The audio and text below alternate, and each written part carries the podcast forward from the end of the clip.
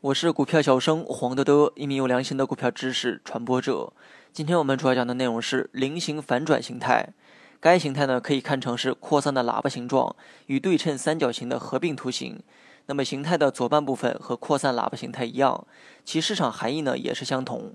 把菱形走势分为左右两个部分，左半部分的走势波动表现为不断的加大，像扩散的喇叭形状；而右半部分股价的波动由宽变窄，其形状刚好与左半部分对称。菱形走势呢，也可以认为是左右两个三角形的合并图形。那么具体图片你也可以在节目下方的文稿中进行查看。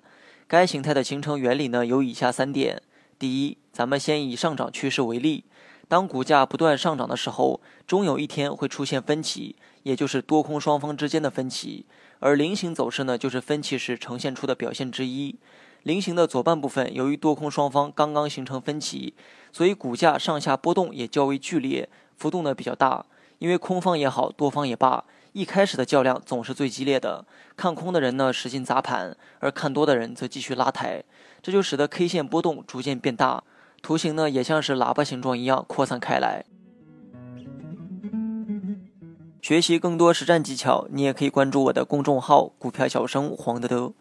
第二。当激烈的多空博弈达到某一临界点的时候，多空的博弈开始变得柔和，股价的波动呢由大变小。这一过程呢就是形成菱形右半部分的过程。那么进入到这个阶段的时候，其实大部分筹码呢已经经历过最激烈的博弈，所以逐渐转为了看戏。参与博弈的筹码呢也越来越少，这就导致股价的波动也越来越小，刚好与菱形的左半部分相反。第三。当完整的菱形走势形成的时候，也就是最关键的一个时刻。与很多技术形态一样，形态的末端呢总是面临方向的一个选择，而面对判断方向的依据呢也都是大同小异。菱形走势形成之后，股价如果向上突破菱形区间，那么日后继续上涨的概率就比较高。至于能涨多高、能延续多久，还得配合其他技术面来判断。如果股价最终跌破菱形区间，那么当初形成菱形的这个部分可能成为沉重的一个头部。当日后股价反弹的时候，会形成一个明显的压力位。因为曾经呢在这里有过一番多空的博弈，而结果是以空头胜出结束。好了，本期节目就到这里，详细内容你也可以在节目下方查看文字稿件。